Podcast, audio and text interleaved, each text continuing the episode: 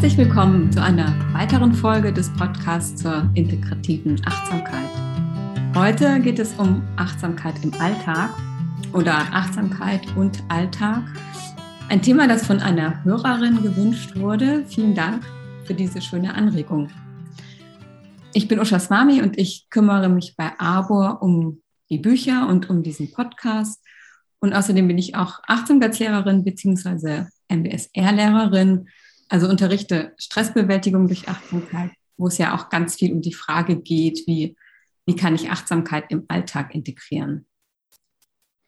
Und ich begrüße ganz herzlich Linhard Valentin.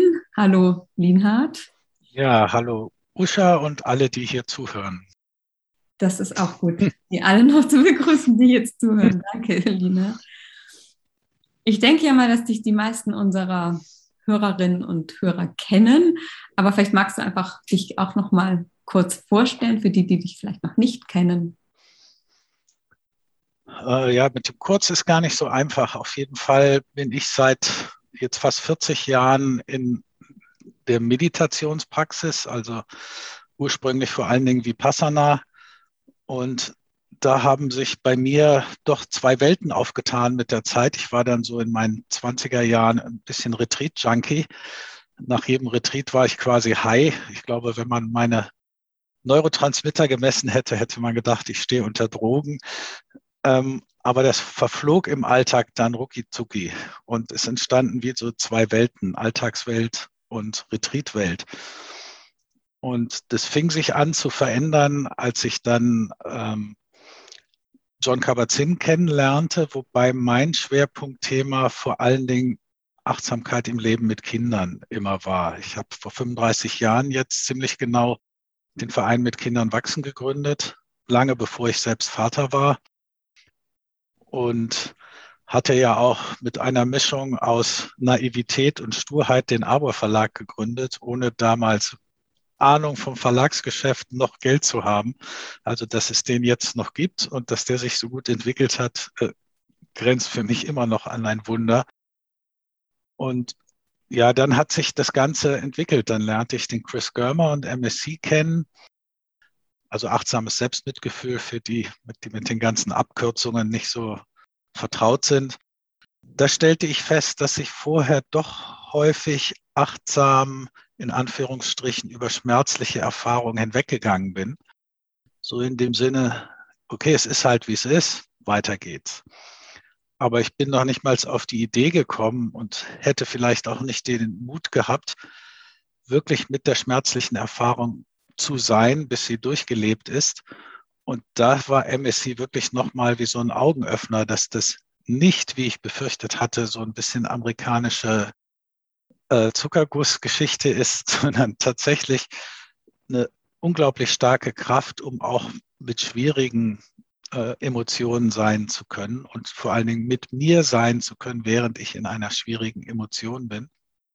Und ähm, dann zur integrativen Achtsamkeit zu kommen. Ich habe eine Gestaltausbildung noch und dann lernte ich noch dieses IFS kennen, den Ansatz mit Internal Family Systems, mit der inneren Familie, was für mich nochmal das Feld sehr viel erweiterte und vor allen Dingen tatsächlich für die Achtsamkeit im Alltag.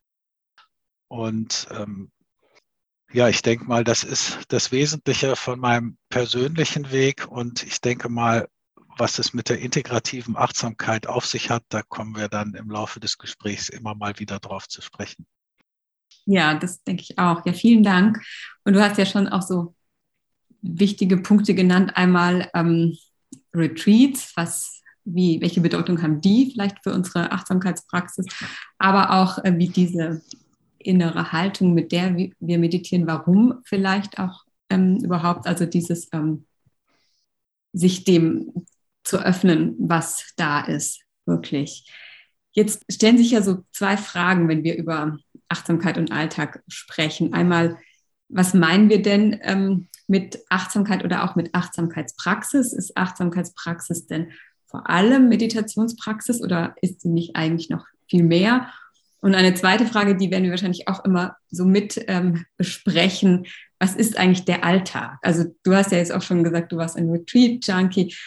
Es gibt ja immer so die Gegenüberstellung irgendwie Retreat und dann Alltag. Aber ist das denn überhaupt irgendwie, also was ist denn eigentlich unser Alltag oder was ist eigentlich unser Leben? So, also das finde ich nochmal ganz spannend, wenn wir sicher vielleicht auch dazukommen. Ja, wollen, ich würde ganz gern so ähm, mit persönlicher Erfahrung beginnen. Wie sieht denn deine persönliche Achtsamkeitspraxis aus? Also die verändert sich tatsächlich, also sowohl mit dem Alter. Ich bin nicht mehr, ich bin, gehöre zwar in der Skala von der Schildkröte zum flinken Hasen, eher zum flinken Hasen als zur Schildkröte, aber im Alter genießt auch der älter werdende Hase mal längere Phasen der, des Sitzens und der Stille, wobei meine hauptformelle Praxis ähm, inzwischen von dem Jason Siff dieses äh, Recollective, die Recollective Awareness Meditation ist, weil die für mich, da geht es noch mehr ums Gewahrsein, was John Kabat-Zinn zwar als Synonym mit Achtsamkeit verwendet, aber was ich so kennengelernt habe, üblicherweise ist da doch noch ein Unterschied. Mhm. Ähm, und das Gewahrsein ist etwas, wo man tatsächlich Alltag und, und Medita formelle Meditation eigentlich nicht mehr trennen kann. Außer in der Hinsicht, ähm, weil du das eben angesprochen hast, im Buddhismus spricht man ja vom bedingten Entstehen. Und natürlich, wenn ich im Retreat sitze, wo ich keine Entscheidung treffen muss, wo gekocht wird, wo ich einen geschützten Raum habe, da kann ich viel tiefer sinken und Erfahrungen tatsächlich mal machen von dem ganz äh, dass ich ganz tief in mein Inneres sinke und von in diesem offenen Raum der Verbundenheit und so weiter, wo die Gedanken auch dann immer stiller werden. Und das ist natürlich wunderbar und von daher bin ich da auch zum Junkie geworden.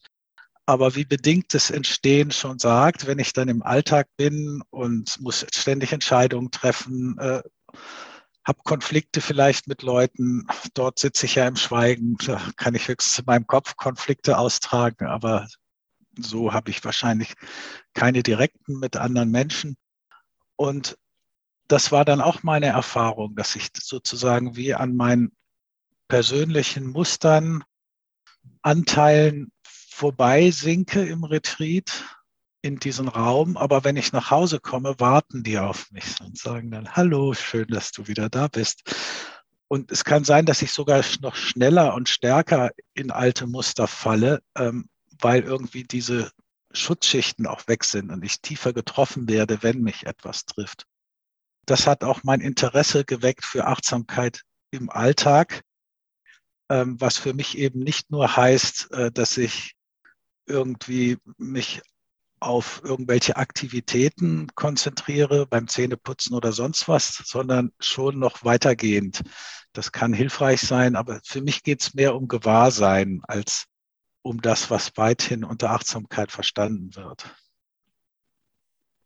Das klingt ja auch ein bisschen nach eher im Gewahrsein steckt ja auch das Sein drin und das finde ich genau. immer eine wichtige ähm, Qualität, dass Achtsamkeit nichts ist, was ich ähm, tun muss extra, sondern es ist ja eher diese ein Seinszustand, eine Qualität von Sein und das ist ja auch erwähnt, irgendwie formale Meditationspraxis. Ich finde, das ist natürlich wirklich schon, also für mich ist das irgendwie so die Basis, so die Grundlage, doch irgendwie auch jeden Morgen mich hinzusetzen und mit mir zu sein. Und ich habe eher eine Gewahrseins- oder auch eine Meta-Praxis.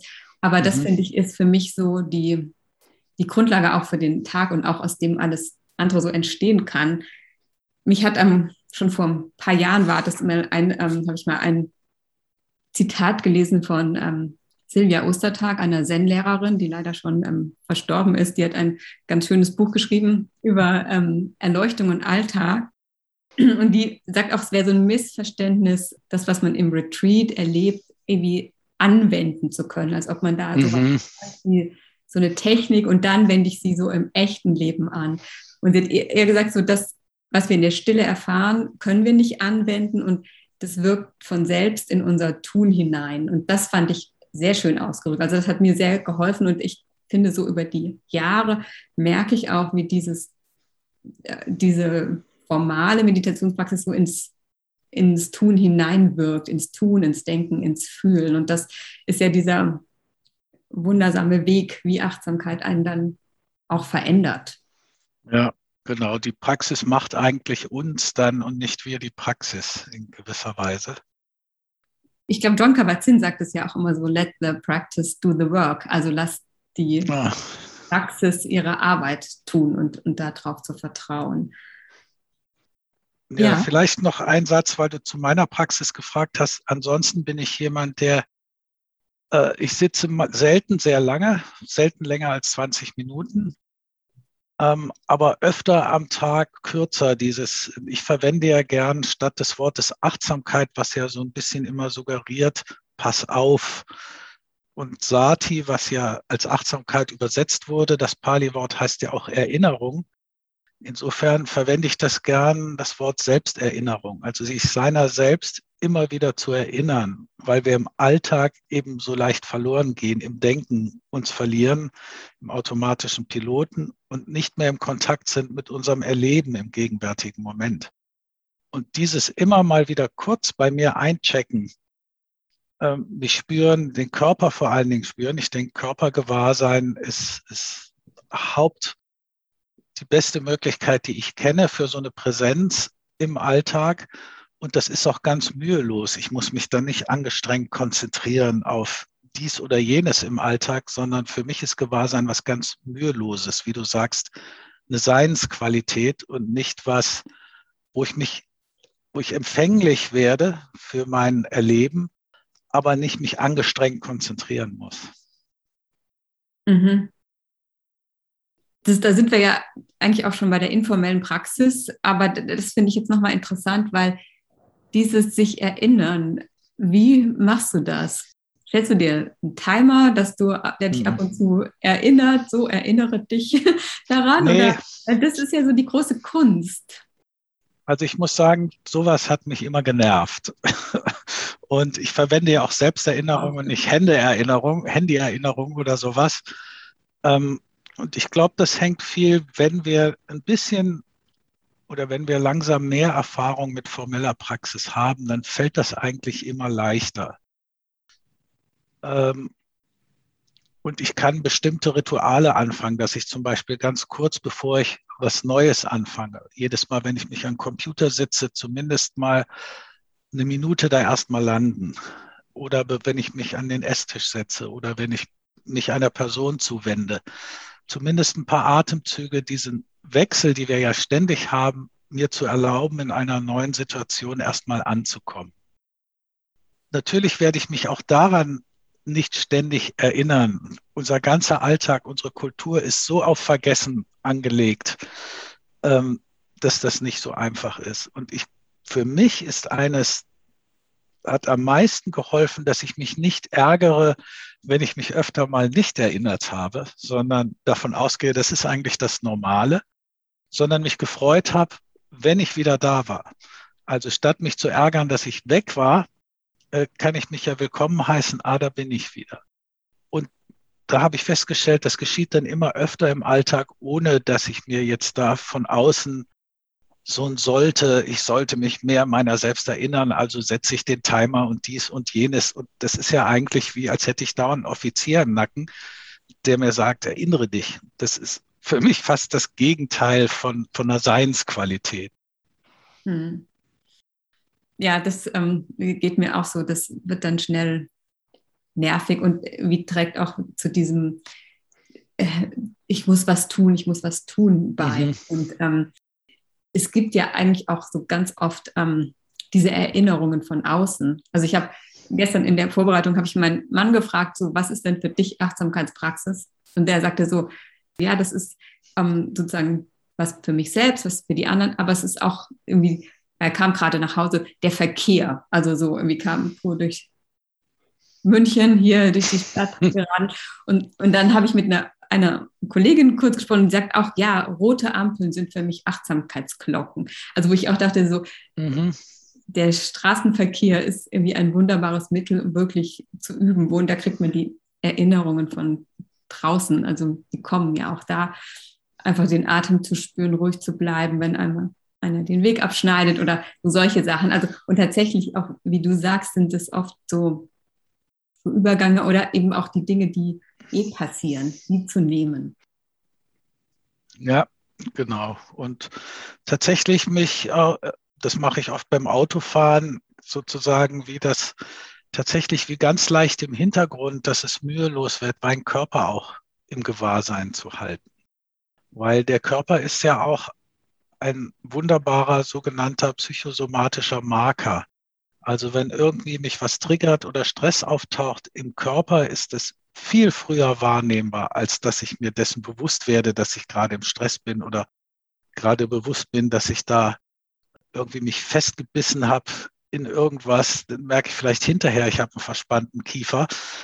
Äh, aber wenn ich auch nur ganz leicht meinem Körper immer im Hintergrund, also wirklich mühelos, immer mal wieder, nicht immer, das setzt schon gleich wieder so hohe Maßstäbe, dann spüre ich das viel früher und kann natürlich viel flexibler auch damit umgehen und darauf eingehen, als wenn ich da jetzt schon lange äh, mich festgebissen habe in etwas. Ne? Ich glaube, sowas wie wir jetzt besprochen haben, setzt natürlich schon auch ein formales Üben voraus, weil dieses Gewahrsein, den Körper zu spüren, ist ja auch ein, ein Weg, ist für viele ja auch nicht selbstverständlich. Also dieses, vielleicht können wir ein bisschen jetzt irgendwie zu der mhm.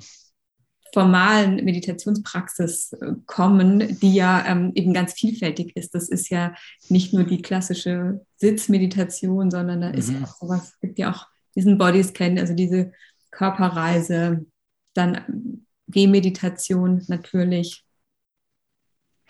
Ja, vielleicht ganz kurz kann ich was dazu sagen. Je nachdem, wie ich jetzt formale Meditation definiere, wie gesagt, ich arbeite viel mit Eltern und habe auch viel mit ganz jungen Müttern gearbeitet und für die ist formelle Meditation überhaupt nicht drin. Und das ist meiner Meinung nach da auch nicht nötig, weil da gibt es unglaublich viele Möglichkeiten, beim Stillen sich zu spüren, das Kind zu spüren, den Kontakt zu spüren, die Liebe zu spüren.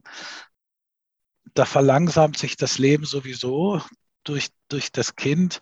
Wenn das ein Kind ist, was häufiger weint, kann ich in der Gehmeditation einatmen für mich, ausatmen für dich oder wie auch immer, verschiedene Praktiken machen, die, wo das Kind mich eigentlich dazu einlädt. Und von meiner Erfahrung macht das die Praxis sogar noch leichter, weil ich es nicht nur für mich mache, sondern für das geliebte Kind.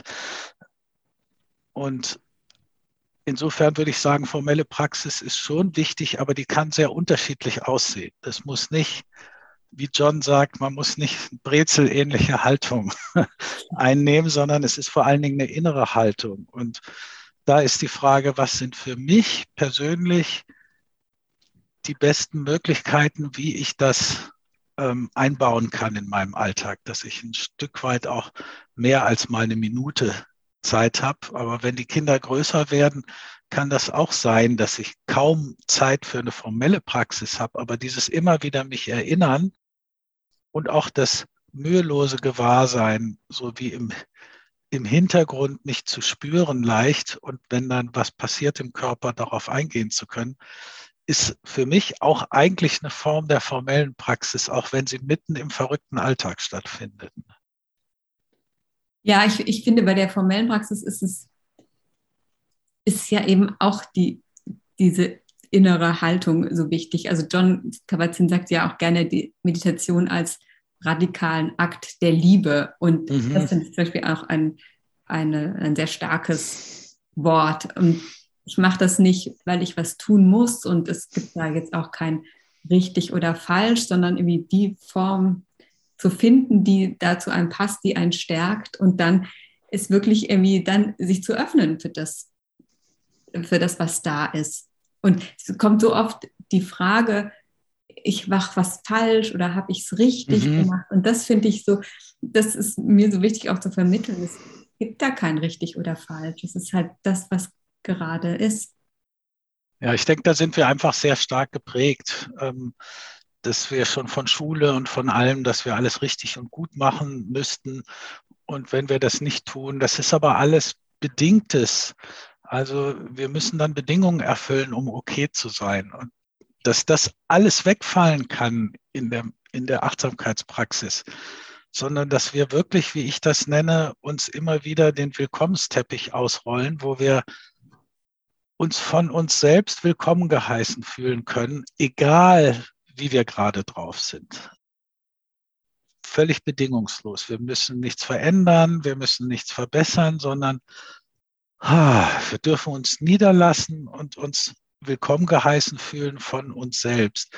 Und das ist für viele gar nicht so einfach. Das, dass diese Stimmen, ich nenne das ja, das ist ja so eins meiner neuen Lieblingsprojekte, die inneren Drachen zähmen.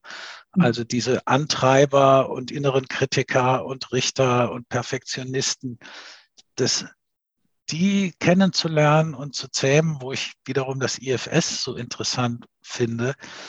Und das ist ja ein Thema, was du auch schon angedeutet hast, dass solche Anteile, die wir ja entwickelt haben in unserer Psyche, tatsächlich uns oft hindern, in der Weise achtsam zu sein, wie wir das eben auf eine wohlwollende, freundliche, warmherzige Art und Weise und nicht so gut Deutsch, richtig, aufrecht, gerade.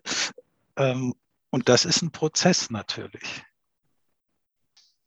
deswegen finde ich diese Frage unglaublich wichtig. Was hindert mich eigentlich im Alltag daran? Und oft ist das, also die eine Frage, denke ich, ist dieses Gewahrsein des Körpers zu kultivieren. Aber die andere ist eben tatsächlich mehr so eine Forschungsfrage. Was hindert mich? Und da ist es für mich sehr hilfreich, so meine Anteile besser kennenzulernen. Wer reitet mich denn so im Alltag?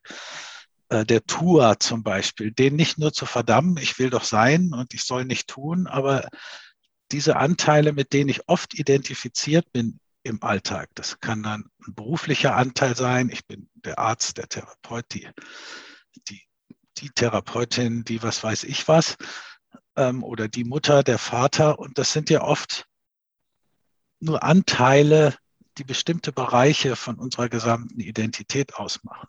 Aber wenn ich mit solchen Anteilen identifiziert bin, dann sehe ich alles durch diese Brille, die dann gefärbt ist. Und dann vergesse ich mich. Ich vergesse zumindest diese Seinsqualität, um die es uns letztlich geht in der Praxis.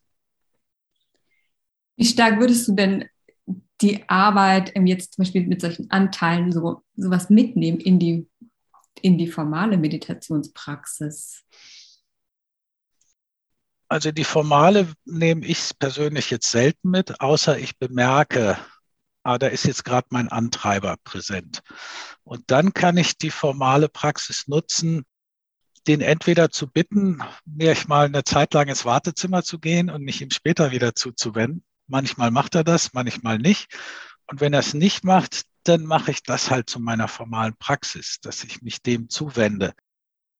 Ähm, aber das ist unterschiedlich, weil wenn ich diese unerwünschten äh, Eigenschaften oder Anteile immer nur wegdrücke, um quasi ins Sein zu kommen, dann kann ich sie auch nicht wirklich integrieren. Dann kann ich sie nicht kennenlernen, weil ich drücke sie ja immer zur Seite und wenn ich einen Moment lang nicht aufpasse, witschen sie rein und, über, und übernehmen die Führung in meinem System. Und es gibt ja, glaube ich, auch eine tibetische Praxis, die so in dem Sinne heißt, die Dämonen zum Tee einladen. Also die Dämonen füttern. Oder die Dämonen füttern, ja, das erstmal einladen und dann füttern.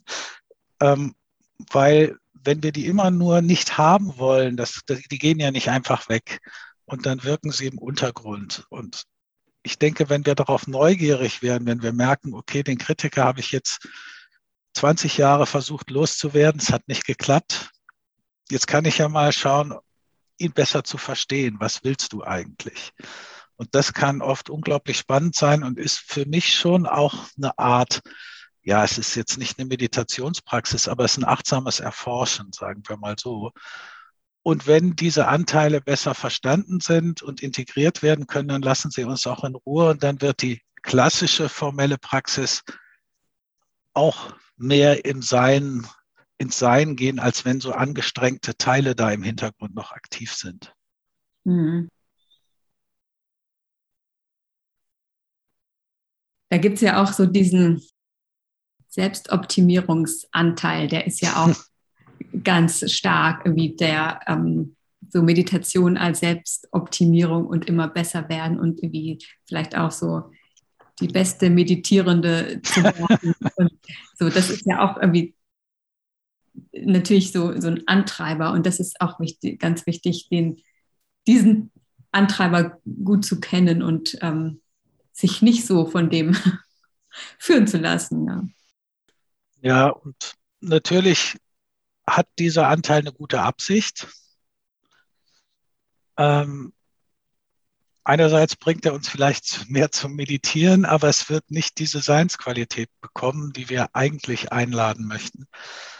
Ähm, aber dahinter steht natürlich eine gewisse, ähm, wie soll ich sagen, vielleicht eine Schamthematik, also das Gefühl, nicht genug zu sein. Eben nicht, nicht gut genug zu sein und dann muss ich jetzt mich anstrengen, damit ich ein guter Meditierender oder eine gute Meditierende werde. Und da bin ich natürlich ständig im Konflikt mit mir selbst. Und deswegen finde ich es so wichtig, ähm, diese Anteile kennenzulernen, zu integrieren, sodass wir wirklich wieder mehr ins Sein kommen, weil dann tun wir ja eigentlich nur Meditation. Also wenn, wenn auch nur subtil im Hintergrund diese Selbstoptimierung aktiv wird, ähm, dann tun wir Achtsamkeit, aber wir sind nicht achtsam. Und das stärkt vielleicht unsere Konzentrationsfähigkeit und sowas. Das wird dann trotzdem gestärkt, aber diese Qualität von sich wirklich öffnen für diese tieferen Qualitäten von, von Mitgefühl, von Gelassenheit, von Geduld und so weiter, die ja eigentlich unsere wahre Natur sind und die müssen wir eben nicht antrainieren, sondern ich bezeichne es manchmal eher als ein archäologisches Projekt, also dass wir äh, wieder Zugang zu bekommen zu dem, was uns eigentlich mitgegeben wurde als unsere wahre Natur, wo wir aber den Zugang mehr oder weniger verloren haben. Ja, das ist so ein schönes Bild, finde ich, weil dieses Forschen, sich selbst erforschen, so das ähm, Schichten freilegen und so, das, das mag ich sehr gern, das Bild. Ja, und was uns sonst auch abhält, ähm, achtsam zu sein oder sich auch irgendwie daran zu erinnern. Ich finde, es sind ja auch, sind einerseits so diese inneren Antreiber, diese und inneren Anteile. Aber es sind auch so, so Dinge, finde ich, also für mich zum Beispiel ist es sowas wie immer so gehetzt sein, dauernd so unter mhm. Zeitdruck zu sein, irgendwie das noch erledigen, das noch erledigen. Und irgendwie da, also das habe ich für mich mal so festgestellt, dass dieser ständige Zeitdruck, da ist einfach gar nicht die Zeit da oder auch überhaupt die Aufmerksamkeit, Dinge wahrzunehmen, natürlich auch andere Mitmenschen wahrzunehmen oder zu sehen, wie vielleicht jetzt das Laub sich verfärbt hat oder einfach so ja. überhaupt irgendwie in so eine empfängliche Haltung zu kommen. Und das ist immer nur dieses nach vorne und erledigen. Also das ist so, und da finde ich zum Beispiel, da wirkt dann auch eine Meditationspraxis, das zu bemerken und dann einfach mhm. mal ein bisschen ruhiger zu machen. Und ja. damit hängt auch so irgendwie zusammen, so so alles immer so verplant zu haben und gar keine Mußezeit ähm, einzuplanen für Dinge, dann kann auch ja eigentlich gar nichts Überraschendes geschehen, weil alles schon so verplant ist. Und ich finde, das sind so, das sind so Bereiche, die, wo ich dann merke, da kommt eine Veränderung rein, wenn, klar, wenn die innere Haltung von Achtsamkeit da sein darf. Mhm. Das ist häufig von meiner Erfahrung auch etwas, was bei vielen weit in die Vergangenheit zurückreist, dass sie sich immer anstrengen mussten, beeilen sollten, schon als Kinder. Und das wird dann so ein Automatismus. Ich schaff's nicht und muss mich ständig beeilen. Ich weiß nicht, äh, zumindest ist das bei mir auch so und bei vielen, die ich in den Kursen habe und bei Müttern besonders, weil heutzutage, wo es so wenig Unterstützung gibt und die Erwartungen so riesig sind, da ist ungefähr ähm, für mich ist erst dann Zeit, wenn alles andere erledigt ist. Und wann wird dieser Zeitpunkt jemals kommen? Absolut nie. Und wenn wir dann dauernd gehetzt sind, sind wir ja nie da wirklich. Wir, sind, wir können ja nie auch mal, wenn was Schönes, wie du sagst, da auch mal verweilen, zumindest ein paar Momente, sondern dann kommt schon wieder das nächste. Und dann leben wir eigentlich gar nicht. Und mir fällt da immer die Sufi-Geschichte ein, die, die finde ich so treffend, wo ich weiß nicht, ob du die kennst, wo einer über den Markt schlendert da irgendwo und äh, dann kommt ein Bekannter von ihm angerast mit dem Pferd und das bäumt sich dann vor ihm auf und äh, er kann ihm gerade zurufen, wohin denn so eilig? Und der äh, kann dann gerade noch rufen, keine Ahnung, fragt das Pferd. und rast wieder weiter. Und das ist so wahr, finde ich, diese Geschichte. Eigentlich, wenn wir mal innehalten, wir wissen gar nicht, warum beeilen wir, wo rasen wir eigentlich hin? Was wäre denn, wenn wir alles erledigt hätten? Dann könnten wir vielleicht ausatmen. Aber meine Erfahrung ist, ich kriege weniger geschafft an Arbeit, wenn ich in diesem getriebenen Modus bin, als wenn ich entspannter bin und müßiger, gelassener bin und eins nach dem anderen mache oder dann auch mal nichts mache, sondern spazieren gehen. Jetzt haben wir ja einen Hund, da fällt das leichter noch, der lädt mich dann noch ein, da muss ich mich noch nicht mal nur selbst erinnern, sondern der erinnert mich dann auch. Aber das finde ich so was Typisches. Wir sind dann wie gefangen von, von dem Tunnelblick, den, den wir dann haben, weil das muss ich jetzt erledigen und das und das und das das hört aber nie auf, dieses Hamsterrad, weil es gibt immer irgendwas, was zu tun wäre. Und heutzutage sowieso mit E-Mail und den ganzen Geschichten, wo alles immer schneller wird. Ja, jetzt haben wir viel gesprochen. Gibt es denn, hast du denn vielleicht einfach noch ein paar ganz ähm, praktische Tipps, den wir jetzt auch, oder die wir jetzt auch unseren Hörerinnen und Hörern geben könnten? Also mir haben ganz viel geholfen diese Just One Minute oder Just One Thing Geschichten vom Rick Hansen, weil das, weil man die so schön leicht in den Alltag integrieren kann. Und zum Beispiel, was ich völlig unterschätzt habe und was wirklich eine ungeheure Wirkung hat mit der Zeit, weil wenn wir so getrieben sind oder immer Angst haben, was nicht zu schaffen, dann ist ja unser Alarmsystem wie ständig aktiv. Und dieses ab und zu mal sich zu erinnern, aha, sich umzuschauen, im Moment bin ich eigentlich sicher. Es ist keine akute Gefahr. Es gab doch früher diese Nachtwächter, die jede Stunde rumgingen, die Uhrzeit gesagt haben und eigentlich damit auch die Botschaft, ihr könnt schlafen, im Moment ist alles sicher. Mhm. Und das, dass man immer mal diese Botschaft nach innen gibt, ist alles okay gerade, keine Gefahr. Also da ist ein Stuhl, der trägt mich, und das ist wieder für das Körpergewahrsein, dass man so die Schwerkraft immer mal wieder abgibt. Und da gefällt mir sehr gut, was ich von der Vera Schmidt-Riese äh, vor allen Dingen habe. Dieses in dem Sinne, der Boden nimmt mich in Empfang und trägt mich. Also der ist immer da oder manche sagen auch Mutter Erde nimmt mich in Empfang und nimmt mich auf und trägt mich und das immer wieder zu spüren, ja, ich bin getragen. Und das reicht für ein paar Sekunden. Ja, ich bin sicher. Und mhm. das können wir ja bei Tieren schön sehen, bei Katzen oder Hunden. Wenn gerade keine Maus und kein Hund in der Nähe ist, dann chillt die völlig gelassen im Sonnenstrahl oder der Hund ähnlich. Aber bei uns ist, wir haben das kaum so leicht, diese Fähigkeit. Einfach, wenn gerade nichts ist, uns wirklich das System runterfahren zu lassen. Das finde ich eine wunderbare Möglichkeit, sich dieses, ich hätte das nie gedacht, dass so eine kleine Sache so einen Effekt hat, schon in relativ schneller, kurzer Zeit. Und dann überhaupt auch ähm, das Körpergewahrsein, das habe ich eigentlich hauptsächlich aus dem Sofa-Buch, was wir gerade rausgebracht haben, wo es mehr um Kommunikation geht, aber dass wir eben auch so Kontaktpunkte, so wie Angela Merkel ihr, ihr Ding hat, also aber dass man, was weiß ich, die Hände, wie sie sich berühren oder die Füße im Kontakt zum Boden, weil unser Körper ist ein Anker, der ist immer im gegenwärtigen Moment und äh, da können wir immer unsere Aufmerksamkeit wieder verankern, dass wir nicht so mitgerissen werden. Da finde ich so Berührungspunkte wie von den Händen oder Füßen ist für mich im Alltag leichter als der Atem. Der mhm. Atem ist für mich was, wo ich nach innen gehen kann, aber diese Kontakt zum Stuhl, zu den Füßen, zu den Händen, hilft mir mehr im Alltag präsent zu sein als der Atem. Mhm. Ähm, ja, oder, find, ja.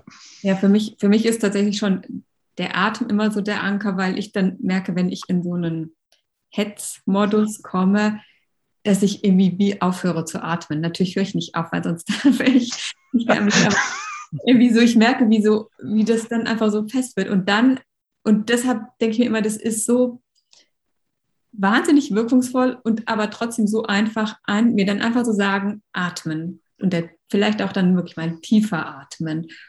Und drei tiefe Atemzüge und schon ist ja. ganz anders. Und das finde ich immer so, es klingt fast zu einfach, um wahr zu sein, aber daran zu denken und es zu tun, macht einen ganz großen Unterschied.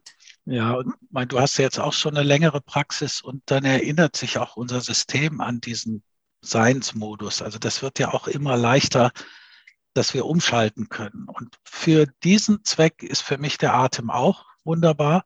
Was ich jetzt meinte, ist eher so als Hintergrundanker im Alltag, um so mhm. einen kleinen Prozentsatz Aufmerksamkeit im, im Erinnerung, sich seiner selbst im gegenwärtigen Moment aufrechtzuerhalten. Da ist für mich der Körper leichter. Wenn ich aber dann merke, jetzt kommt sowas, dann ist für mich tatsächlich auch der Atem, um wieder mhm. mich zu verbinden, rückzuverbinden zum, zum Sein. Aber die Menschen sind unterschiedlich und so mhm. gibt es dann eben auch verschiedene Zugänge. Was für die eine passt, passt für den anderen vielleicht nicht mehr. Und da ist ja auch so wichtig, auf sich selbst zu hören und nicht zu sagen, ich habe es jetzt gelesen und so muss es sein, und, sondern wirklich hinspüren, hilft es mir tatsächlich und ähm, da auch auszuprobieren und sich auf die eigene Erfahrung zu verlassen. Ja, egal was die Experten sagen. Und selbst wenn es dann in Anführungsstrichen falsch wäre, wenn ich praktiziere, merke ich es irgendwann. Das hat der Heinrich Jacobi, das war mal so ein ja, ist eine eigene Geschichte. Der, da gab es das Wort Achtsamkeit noch nicht. Ähm, der sprach immer davon, das Stolpern über unsere Unachtsamkeit ist ein Weg, also nicht mit den Worten, ist der Weg zur Achtsamkeit, dass ich einfach bemerke, ah, jetzt. Und das finde ich sehr schön. Also der Weg zur Achtsamkeit ist, geht über das Stolpern über unsere Unachtsamkeit. Und statt uns zu ärgern, verbinden wir uns immer wieder neu. Und mhm. dann stolpern wir immer häufiger und müssen uns noch nicht mal ärgern, dass wir stolpern, weil jedes Stolpern macht uns ein bisschen achtsamer. Ja, das finde ich auch ein sehr schönes Bild. Das nimmt ja auch ganz viel Druck weg und ja. erlaubt uns einfach irgendwie, wir dürfen stolpern und wir werden das daraus was lernen.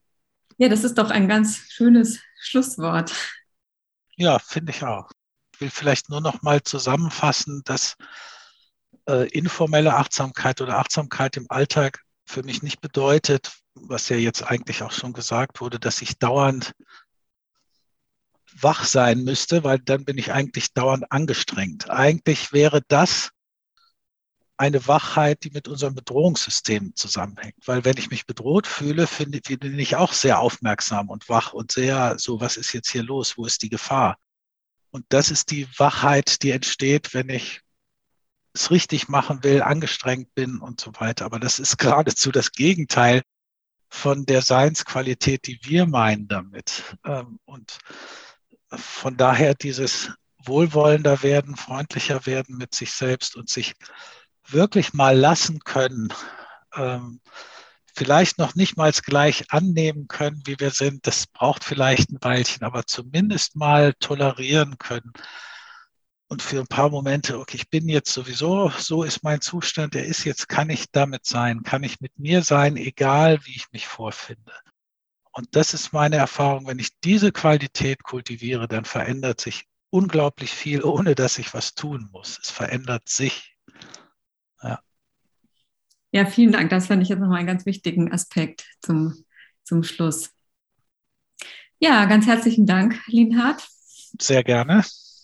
Es ist ja wirklich ein großes Thema. Mal sehen, vielleicht führen wir das Gespräch auch noch mal fort. Schauen wir mal, also alle, die jetzt zugehört haben, wenn ihr noch weitere Fragen dazu habt, vielleicht auch zu einzelnen Aspekten, dann schreibt uns gerne. Wir greifen die Themen gerne auf.